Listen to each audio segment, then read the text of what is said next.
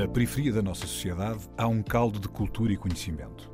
O que há de único no nosso país, para além da nossa geografia, da nossa história e das nossas pessoas, é o número de possibilidades que tem. A nossa diversidade e o conjunto de conhecimento que ela contém é a nossa maior riqueza. Um saber que não vem nos livros e um querer que vem de dentro.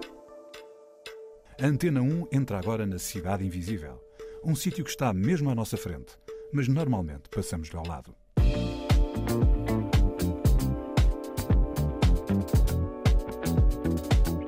Eu fui uma sortuda. Houve professores que achavam que eu era arrogante, não é? Porque eu questionava. Tive várias discussões com muitos professores. Alguns gostavam de mim, outros detestavam-me, faz parte. A Cidade Invisível é o Alto de Santa Catarina, em Oeiras, o sítio onde começa uma viagem que é uma vida. A vida de Sofia Lopes. Mãe aos 17 anos e depois, novamente, poucos anos depois, nada foi fácil. Mas ela irradia otimismo e é um prazer ouvi-la.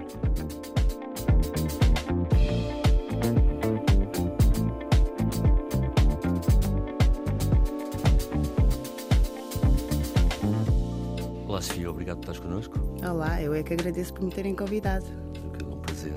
Olha, nós. hum, bem, nós, tu fizeste uma viagem qualquer, né? E aterraste em Lisboa e abriste um restaurante.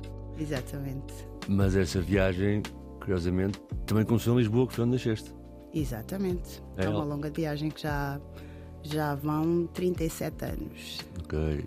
E tu nasceste em Lisboa, depois foste crescer em Alta Santa Catarina. E o teu Exatamente. berço O meu berço. Alto Santa Catarina não é em Lisboa, portanto. em Oeiras. Oeiras. Ok, lá em cima. Mas sim, mas para ser mais precisa, eu nasci no Hospital Dona Estefânia. É Foi um só clássico. isso. Olha, e como é que era na altura, tanto 37 anos? Foste criança no Alta Santa Catarina? Fui criança. Como é que era a sim. vivência lá?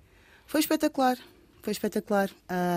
É óbvio que há um, sei lá, quando, quando se fala de bairros, para outras pessoas que não cresceram em bairro, ah, há aquela, aquele pensamento, ah, o bairro deve ter sido horrível. Ah, é óbvio que era um bairro grande, não é? E nem toda a gente vivia da mesma forma. Pronto, eu posso dizer que eu fui abençoada, porque cresci num lar extremamente ahm, amoroso, com um pai dedicado, um, um homem, não é? Foi o meu, o meu pai, a minha mãe também, imigrantes cabo-verdianos que vieram na década de 70. O meu pai veio, eu creio que na- em 70, e a minha mãe veio dois anos a seguir e conheceram-se cá.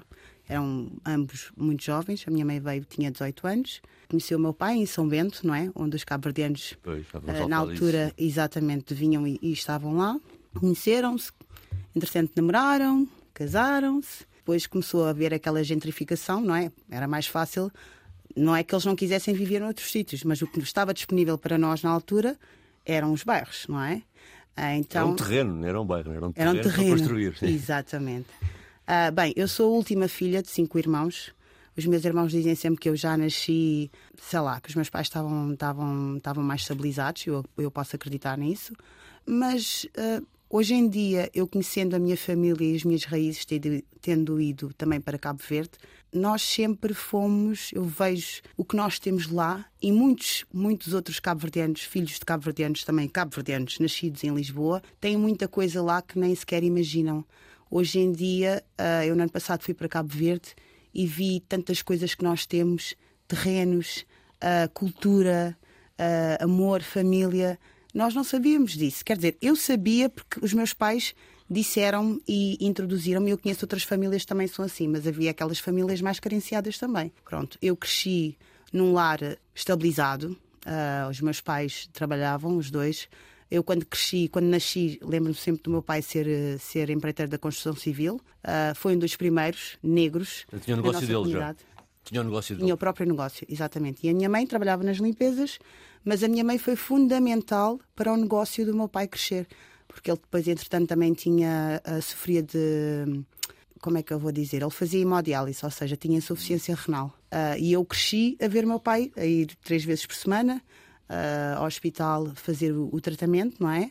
Para mim era uma coisa normal, era uma rotina normal. E a minha mãe, claro, a alimentação do meu pai tinha que ser diferente. E somos cinco filhos, não é? E a minha mãe estava sempre ali com a comida, trabalhando, tudo. Então eu não sei, eu sinceramente dentro de casa e mesmo na comunidade, eu senti-me sempre muito feliz.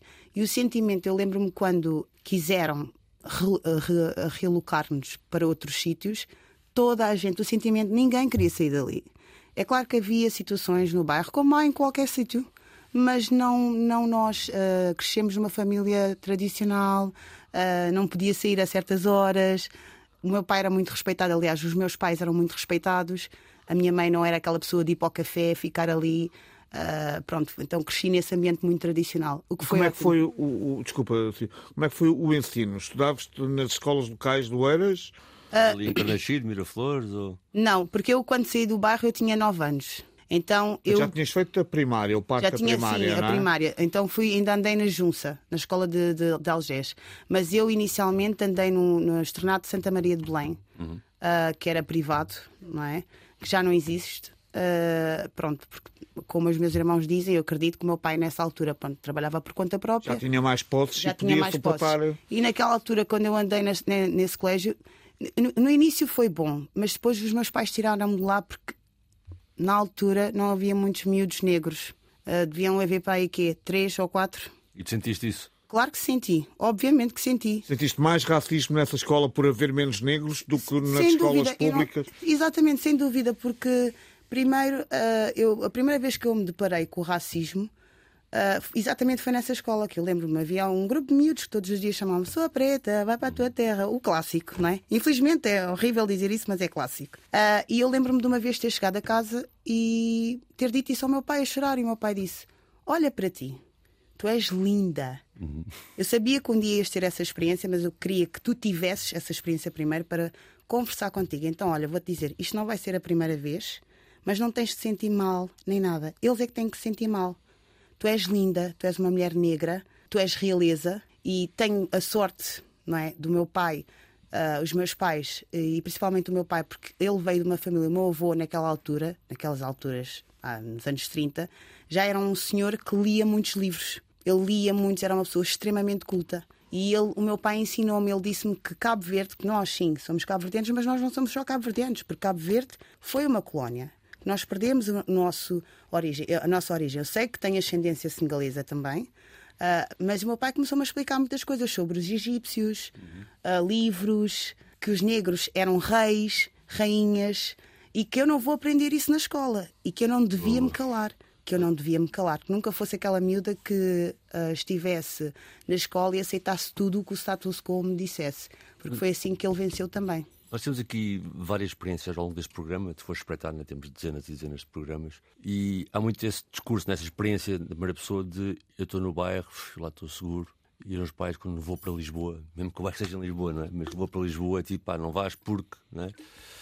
e, e, de facto, nós notamos que essa saída do bairro para a vida institucional, para a vida normal, é das coisas mais impactantes na vida das pessoas, porque elas realmente sentem na pele serem diferentes. Sem dúvida. Achas que achas que isso ter acontecido contigo muito nova, porque normalmente tu ficas numa escola de bairro, não é?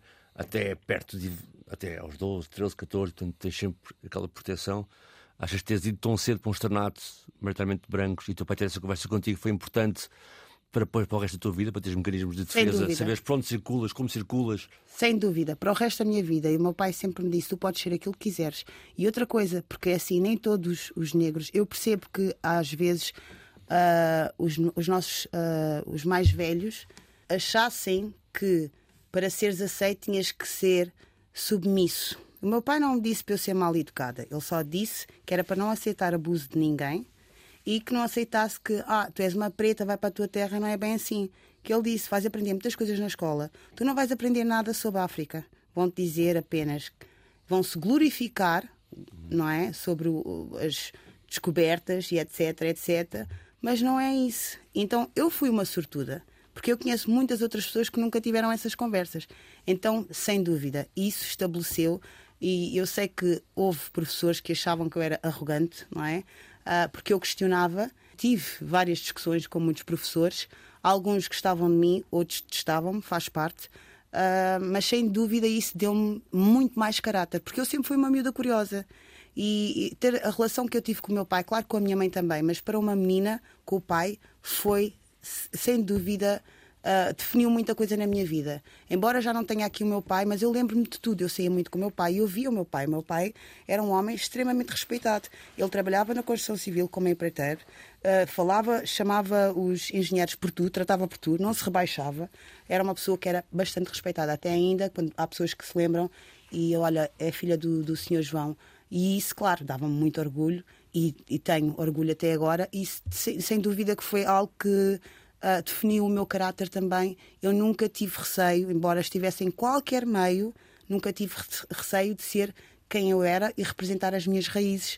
Porque, porque assim eu aprendi. Pronto. Sofia, vamos então celebrar as tuas raízes, vamos celebrar África e Cabo Verde com Codé de Rona, uh, o Codé de Dona. Ah, repete lá Codé, Codé de, de Dona, peço desculpa, Não com Jambai. Podes falar só um bocadinho desta, destas coisas? Bem, isto é uma música que me reflete, me leva uh, a casa, às minhas raízes, sem dúvida, porque normalmente quando as pessoas falam de música cabo-verdiana, não é só a morna. Os meus pais são de Santiago uh, e, a, e o, o, o, Funaná é de Santiago. Uh, eu venho de uma família musical, Lopes e Andrade. Uh, sou sobrinha do, do Sema Lopes, que são grandes nomes da música cabo-verdiana no Funaná, e o meu tio também, Codé de Dona, que é uma lenda uh, do Funaná. E pronto, eu cresci a ouvir essas músicas com o meu pai, eu cresci uh, a ir a Cabo Verde e, e vê-los a tocar. E, e sinto, é uma música que me faz vibrar, que me faz lembrar quem eu sou sempre. Então vamos ouvir o teu tio, Codé de Dona, com Jambai. vamos lá.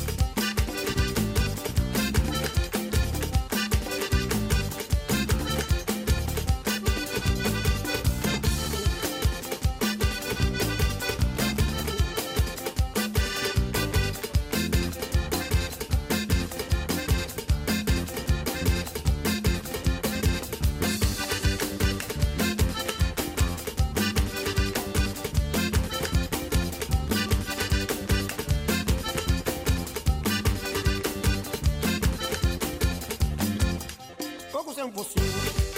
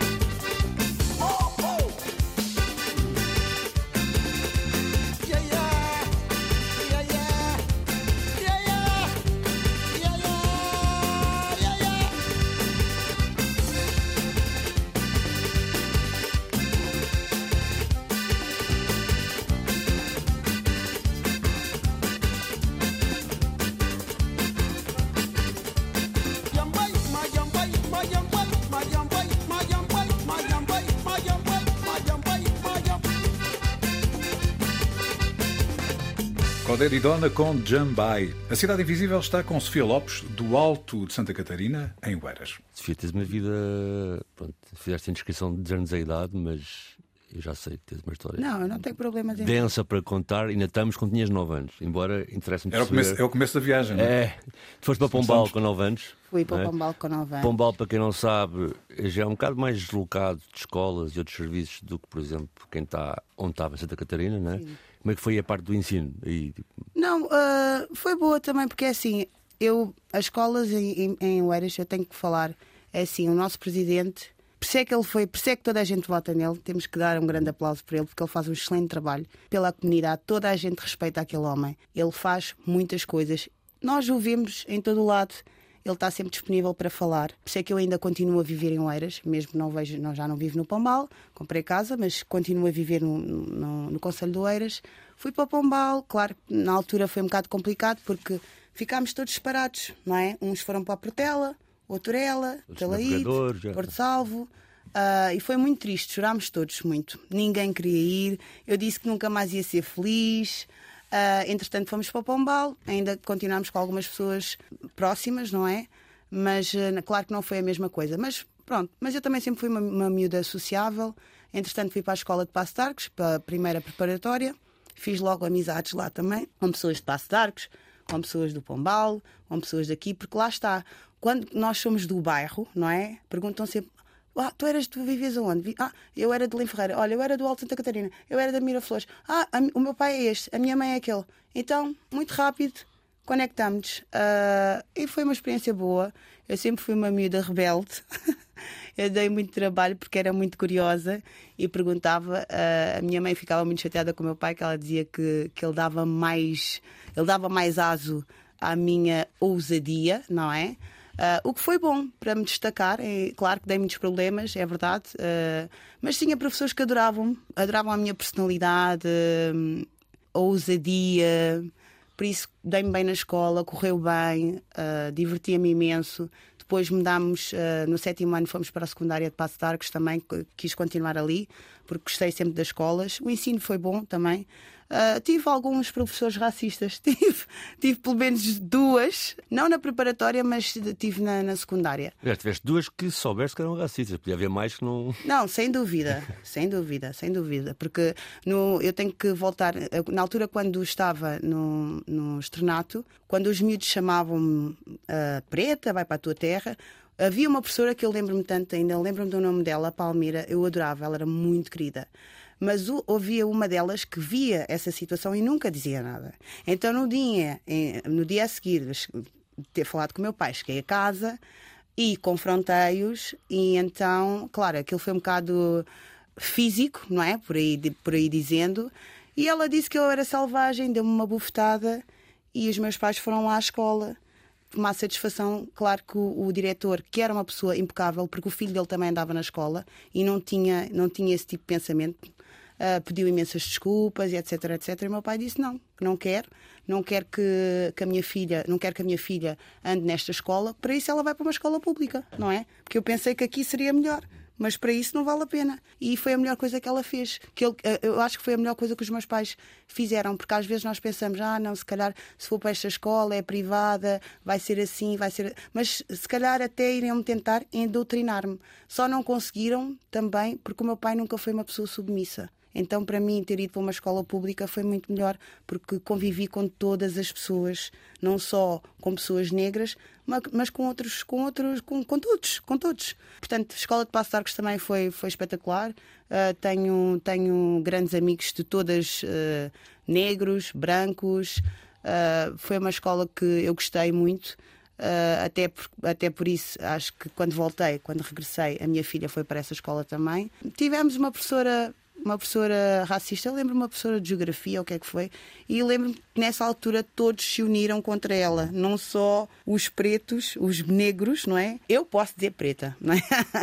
Mas os negros eu não gosto de dizer, eu não gosto de ouvir uh, preta por pessoas brancas. Porquê? Porque essa palavra está associada a muita raiva e ódio. Há pessoas negras que não gostam de ouvir negras, mas eu, eu prefiro, não é? Porque eu até prefiro que seja africano, porque é assim: é uma cor, não é a minha etnia. A minha tribo não é preto ou negro. A minha, minha tribo, sou negra, sou africana. Porque África são 54 países. Nós somos e todos uma tribo. Etnia, muito mais Exatamente. línguas. Então, E- aqui em Portugal, por amor de Deus, temos Olha. as tribos germânicas, temos as- os celtas. Somos todos umas tribos. Agora dão outros nomes, mas nós somos tribos. E não é por sermos todos negros que somos todos da mesma tribo. Não. Não é isso também. Diz-me, Ana, tu nesse percurso todo escolar, em Oeiras, quando é que tu. E também com essa influência que tinhas em casa de não te sentir submissa, de poder afirmar o que tu és e, e- e a tua cultura, etc. Quando é que tu tens assim um pensamento, ou uma ação, ou uma decisão, ou uma decisão e uma ação, de género, tipo, vou experimentar fazer aquilo, vou querer ser aquilo. Bem, sempre.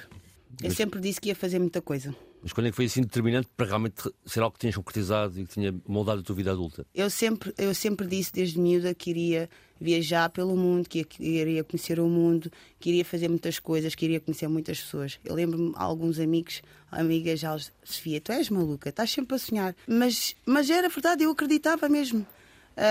Já tive pensamentos de ser estilista e tinha jeito para isso e nunca sabe se não vou fazer aqui alguns trabalhos também. Depois queria ser cantora, queria ser MC por, por influência do meu irmão, que como ele tinha um grupo ah, com o Celso, não é? Tinha um grupo que era o Ghetto Squad, depois mudou para Shotgun.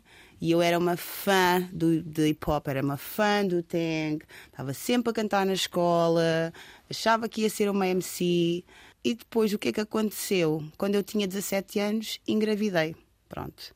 Ah, andei a tentar esconder dos meus pais, não sabia o que é que havia de fazer. Uh, pronto, e acabei por ser mãe, que foi hoje em dia a minha melhor decisão, uma das minhas melhores decisões. Pronto. Foste encorajada e apoiada pelos seus pais nessa altura? Bem, a minha mãe, claro, ficou chateada comigo, não é? O meu pai aceitou, pronto, o meu pai ficou chateado com a pessoa, não comigo. Porque eu sou a bebê. Uh, mas, claro, o meu pai apoiou-me. A minha mãe também apoiou-me. Mas é normal, 17 anos, eu sou a filha mais nova. Os meus irmãos foram pais todos mais tarde. O que é que as pessoas vão pensar? Uh, já estragaste a tua vida, etc, etc. É normal ter todos esses pensamentos. Eu percebo Sofia, porque eu também sou mãe. Hoje Sofia, em dia, tu dirias, tu dirias que foi, foi complicado. Sofia, tu dirias que foi um dos passos mais importantes, um passo desligante na tua vida? Sem dúvida. Decisão? Sem dúvida. Ser mãe foi mesmo, definiu Porque aí só tens duas. É, eu digo sempre: nós temos duas opções. Ou seremos as vítimas ou seremos as heroínas. Em tudo. Claro que foi complicado. Aliás, eu quando a minha filha nasceu, foi aí que eu pensei mesmo: uau, eu não acredito que eu já sou mãe, o que é que eu vou fazer? Uhum. O que é que eu vou fazer? E no primeiro ano foi complicado, eu tive momentos em que eu me arrependi. É horrível dizer isso, mas temos que ser sinceros. Já tinhas parte. acabado os estudos? Desculpa. Não, não tinha. Ainda, portanto, ainda, ainda, Estava ainda no décimo completar o liceu, décimo, Sim, exatamente. Então, por isso é que a minha mãe ficou chateada comigo também. Mas eu nunca fui aquela miúda de querer ir para a faculdade. Uh, os meus irmãos eram assim, porque não é isso que nos vai fazer ou deixar de fazer empreendedores. Uh, e eu vi isso pelo meu pai. Ele não, foi pela, ele não foi para a faculdade, era um homem extremamente inteligente, matemática era definitivamente com ele, criou o business dele nos anos 90, inicialmente, 91, 92, não é? Portanto, isso sempre mostrou que não, não era por aí. E não só, tenho outros familiares empreendedores, em Cabo Verde também, já é algo que corre uh, nas veias. Tenho muitos tios que nunca vieram para Portugal, nunca quiseram e têm lá as suas vidas bem. Pronto. E a sua licenciatura é na Universidade da Vida, no fundo. Lá. Ah, bem, e essa foi a melhor. E essa foi a melhor, acabou por ser a melhor. Porquê? Quem quiser estudar, quem quiser ir para a universidade, acho que deve ir, muito bem. Mas não é isso que nos vai fazer ser bons empreendedores, não é isso. Porque há muitas pessoas que têm licenciaturas, mas só sabem fazer isso, ou quer dizer, ou querem só fazer isso porque acham que só conseguem fazer isso. Fomos indoutrinados a pensar assim. Claro que as pessoas devem ter uma profissão, mas uh, mesmo quando fui mãe, e aliás fui mãe, foi complicado, tive vários, uh, vários trabalhos, não, não me dava. a minha mãe dizia: Tu nunca vais conseguir uh, ter um trabalho estável porque a minha boca é muito grande ou não gostava de qualquer coisa. Uh, mas eu sempre disse que eu ia ter o meu próprio negócio. Trabalhei depois, entretanto, mas sem, sem posso dizer que já tive altura, consegui bons trabalhos, não é? Então, antes de irmos ah, ah, aos teus saltos da vida escolar para a vida profissional, okay. eu sugeria que ouvíssemos mais uma música. Ok, boa. João Pedro. Vamos ouvir John Coltrane com Giant Steps a propósito do, do passo de gigante que foi ter uma filha aos 17 anos. O que é que parece? Parece bem? Sim. Ok. okay. Então vamos ouvir John Parece Coltrane, mais uma bem. das suas escolhas.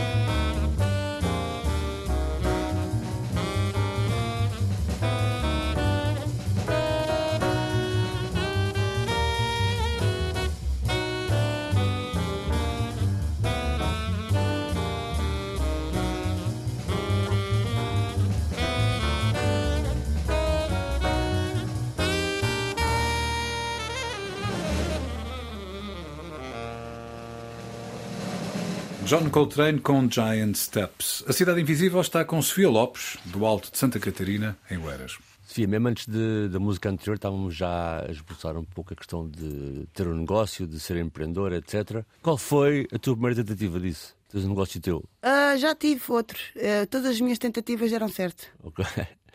e estávamos cá em Portugal já tinhas viajado? Não, tá, já, tá, já tinha viajado. E era onde agora? Uh, em Zurique. Uh, te, pronto, fui, comecei como maquilhadora, tive o meu próprio espaço de estética avançada. Uh, tenho um grande amigo meu colombiano que me ensinou outras técnicas, não é? Que foram muito boas, porque aprendi. Foi bom monetariamente também. Isso é dar certo. Dar certo foi isso. Dar certo, dar... sim, exatamente. Aprendi, porque é assim, eu acho que eu, aquilo que eu, tudo aquilo que eu faço, eu aplico-me de verdade. Podia não ter dado certo. Eu acho que a minha vida teve que dar muitas cambalhotas, porque eu com, com 22 anos já tinha duas filhas, não é? Também tive os meus desgotos, faz, faz parte. Tive as minhas fases também. A primeira foi aos 17 e a outra foi quando? Com 22. Ok. Com 22. Um, portanto com, com 22 anos já tinha duas filhas, super nova, não é? Cometi muitos erros, eu acho que comecei, eu acho que as minhas loucuras foram todas an, an, an, antes, não é? Eu quando cheguei aos 28, 29, eu sabia aquilo que eu queria. Eu sabia, uh, sabia que ia ser bem sucedida naquilo que fizesse, portanto, mas primeiro levei uma, uma, uma tareia da vida, uh, o que foi ótimo, porque é assim, isso ou nos faz ou nos desfaz, não é? E eu tinha duas filhas, e tenho duas filhas, que tinha que pensar nelas. É claro que não é por aí, não é por aí porque há pessoas que têm e que não têm, tanta, que não têm tanta força. Pronto, lá as pessoas lá sabem e eu não vou criticá-las porque eu sei que é difícil, é muito difícil. Uh, o meu pai faleceu uh, também uh, quando eu tinha 21 anos, não é? Portanto, eu estava grávida e ainda não sabia. Portanto, o ano 2006 para mim foi um ano agridoce. O início do ano eu perco o meu pai, uh, e no final do ano uh, eu ganho um, outra filha. Foram anos daí por diante, foram anos mais complicados para mim, muito duros, mas que definitivamente hoje em dia, olhando para trás, isso fez-me tudo aquilo que eu sou também, também definiu muito o meu percurso. Uh, e fico muito grata a todas as desilusões e todas as pessoas maravilhosas também que eu encontrei e que Deus colocou na minha vida, na minha caminhada tive a oportunidade de ir para, para a Alemanha sem, sem conhecer. Eu sabia que tinha, que tinha que ir para fora, que tinha que me ir embora, que tinha que restaurar a minha vida. Conheci uma pessoa fantástica na Alemanha que me ajudou bastante, ah, uma mulher negra também, brasileira da Bahia, que já vivia lá há 20 anos. Uh, eu comecei por ser babá dos, do, dos, filhos dela, enquanto eu ia aprendendo a falar alemão. Mas não tem uma coisa, tu estavas com as, tu, com as tuas filhas? Estava com as minhas filhas. Ok. Estava com as minhas filhas. Que ela ajudou-me bastante, uh, foi uma pessoa, foi uma irmã, e eu não a conhecia, não é? Foi uma irmã, confiou em mim e ela sempre disse: Sofia, uh, não olhes o agora, olha o amanhã, porque eu sei que tu vais vencer, eu vejo isso nos teus olhos e podes contar comigo. E ela ajudou-me bastante, aprendi também, agarrei todas as oportunidades. Aprendi a falar o alemão, era babado, depois comecei a trabalhar também no hotel como camareira e até dominar o alemão. Depois tive e tudo a, a dar certo. E tudo a dar certo. Tudo a dar certo. Mas primeiro tudo deu errado. Tudo deu errado. A tal tareia que a vida te deu. É? Exatamente, é? mas foi preciso. Porque eu precisava também, porque as pessoas falam muito de dieta física, mas a dieta emocional, não é? A alimentação emocional. Então eu tinha que livrar-me de um círculo que eu tinha à minha volta, que eu permiti, não é? Então eu tinha que corrigir a minha vida, foi isso que eu fiz. Fui, pronto, depois nesta altura na Alemanha, tive lá dois anos e meio, que foi fantástico aprendi muita coisa. Depois tive a oportunidade de ir para. Uh, tirei um curso, entretanto, de maquilhadora. Fui para a Suíça. Engraçaram comigo uh, num salão onde eu trabalhava muito. Também falava, falava alemão. E depois, não sei lá, a minha personalidade, não sei. Uh, fui começando a fazer outras coisas também, porque eu sempre fui uma pessoa muito polivalente, nunca me limito, ah, eu só faço isto, eu só faço aquilo. Depois comecei a ter outras oportunidades. Eu lembro de uma vez um dos clientes do, do salão uh, deixou lá a carteira, caiu a carteira dele, tinha dois mil e tal francos. E eu devolvi a carteira e ele ficou tão encantado com aquela atitude que outras portas aí abriram-se para mim não é? A confiança. Uh, pronto, e aí tudo começou a mudar, comecei a conhecer outras pessoas também, comecei a investir mais em mim também, uh, na, na, área que eu estava, não é? Na estética, depois, entretanto, abri o meu salão, estava a ser muito bem sucedida, é verdade, e comecei a ter oportunidades de viajar. Fui para vários países africanos, uh, América Latina, sei lá, Europa. Mas a tua intenção era sempre. Estética. Uh, mas era sempre. Uh, portanto, nesta altura estavas no estrangeiro, não é? Estavas na diáspora.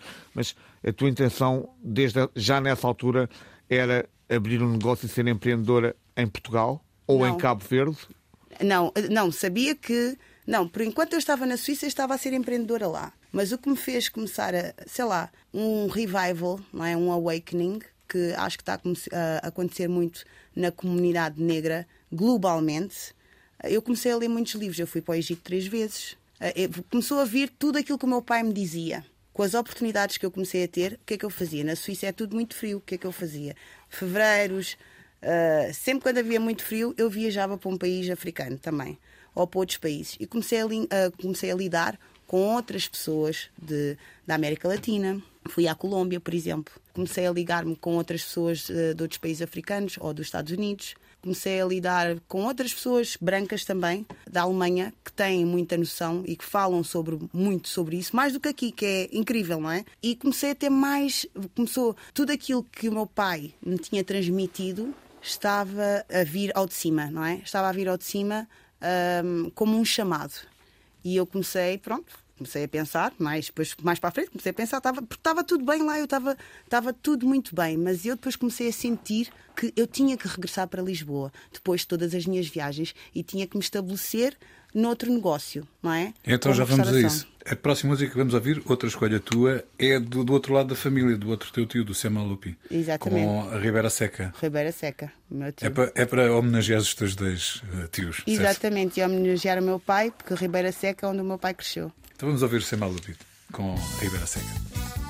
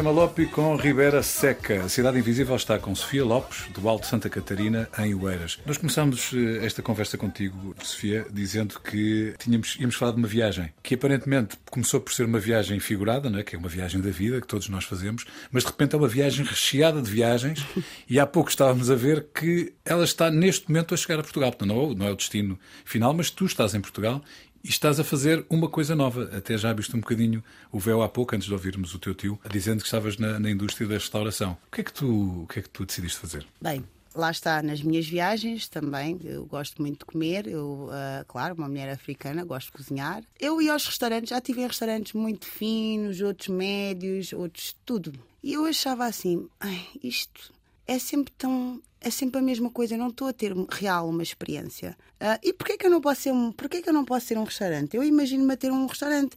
Eu sou uma boa anfitriã, sou. Uh, boa cozinheira ou não? Sou, sou, sou uma excelente cozinheira, mas eu não queria ficar atrás mas... do fogão. Lá está. Porque como sou uma boa anfitriã, exatamente, gosto de falar com as pessoas, uh, sou uma boa anfitriã, sou uma boa gestora, por que não ter um restaurante? E comecei a pensar então? nisso, claro comecei a pensar nisso. Houve pessoas que disseram que eu era maluca, estás com a tua vida tão bem aqui na Suíça, porque é que vais deixar tudo? Mas também já estava cansada de lá estar, porque é muito frio, não é? É. é muito frio. E já tinha saudades de estar em Portugal. E já se tinham passado 15 anos. Então uhum. comecei a preparar a minha volta a Portugal. Tenho uma grande amiga minha que é a Adriana Freire, que cresceu no bairro do, dos Húngaros, também é uma empreendedora na, na imobiliária. E ela disse-me: Bem, eu vejo-te a teres um restaurante, Sofia. Eu vejo-te mesmo a ter um restaurante, partilhares com as pessoas tudo aquilo que tu vives. Acho e já vai sei, vai-se chamar, vai chamar o sítio da Sofia. É exatamente, Sofia's Place, não é? Ah, é mesmo? É mesmo. É eu mesmo. Sabia, eu sabia. É mesmo, é o Sophia's Place. Eu sabia, eu sabia. então, mas o que, é, o que, é que acontece no Sophia's Place? Bem, o que é que, acontece? Que já agora. É, só, só... é na Rua de São Bento, não é? É na Rua de São Bento, número 67. Que volta aos clássicos de, das zonas de, dos Cabo Verdeanos. É ao lado Exatamente. da Lontra, da antiga Lontra, por exemplo. Exatamente. Não é bem ao lado, é um bocadinho mais abaixo. É um bocadinho mais abaixo. Assim, mais, mais perto de, da Assembleia. Sim. É mais perto da Assembleia. Mas, mas e o que é que acontece lá no teu sítio? Bem, é assim, muito amor e carinho e boas vibes. Começando por aí. Toda a gente sente isso Uh, é um espaço super internacionalizado, como eu, não é? Que eu costumo dizer, eu sou uma mulher negra, africana, crioula, portuguesa e cidadã do mundo, tudo nisso. Então o Sophia's Place também é isso. O Sophia's Place é um espaço alegre, boas vibrações e familiar ali uh, as pessoas vão, muitas pessoas não se conhecem e eu coloco as pessoas a conhecerem-se. Há pessoas que saem dali já a trocarem e-mails com as outras. Eu não consigo, por mais que eu esteja sentada a jantar ou qualquer coisa, cada pessoa que entra, eu tenho que acolhê-las, não é? Eu tenho que abraçá-las, eu tenho que agradecer a vinda delas. Eu quero, eu quero dar às pessoas uma experiência. E é uma é extensão um da sítio. tua casa? É uma extensão da minha casa. É a minha casa okay. também, não é? É a nossa casa. Porque é a minha casa, sim, mas é a nossa casa. É a casa de toda a gente que escolhe ir ao Sophia's Place. Porque eu tenho que ser grata não é? Porque em, todo, em tantos espaços as pessoas escolheram ir ao Sophia's Place e homenagear, a tra trazer a sua cultura, falar de onde é que vieram. Então uh, eu faço um, um evento chamado Diaspora Friday, que consiste em, uma vez por mês, eu trago um chefe de pode ser de um país africano ou fora de África. Por isso é que é o diaspora. Porque o que eu, a minha intenção com isso é o quê? Podes, pode chamar um bocado uma ação política também, porque nós estamos sempre a reclamar, mas vamos fazer algo para modificar. Então, esta é a minha forma de mostrar às pessoas e mostrar a nós negros também, a nós africanos, que nós temos muito em comum, não é? Então, como é que nós começamos isso? Com uma boa mesa, com uma boa, um bom vinho, uma boa música e começamos aqui a partilhar as nossas experiências. Então, Olha, qual trago... é o, ma o, maior mimo na mesa? Ah, o maior mimo? Ai, meu Sim. Deus, tudo. Tudo. Vocês têm que ler. Vocês têm que fazer a vossa própria, própria escolha.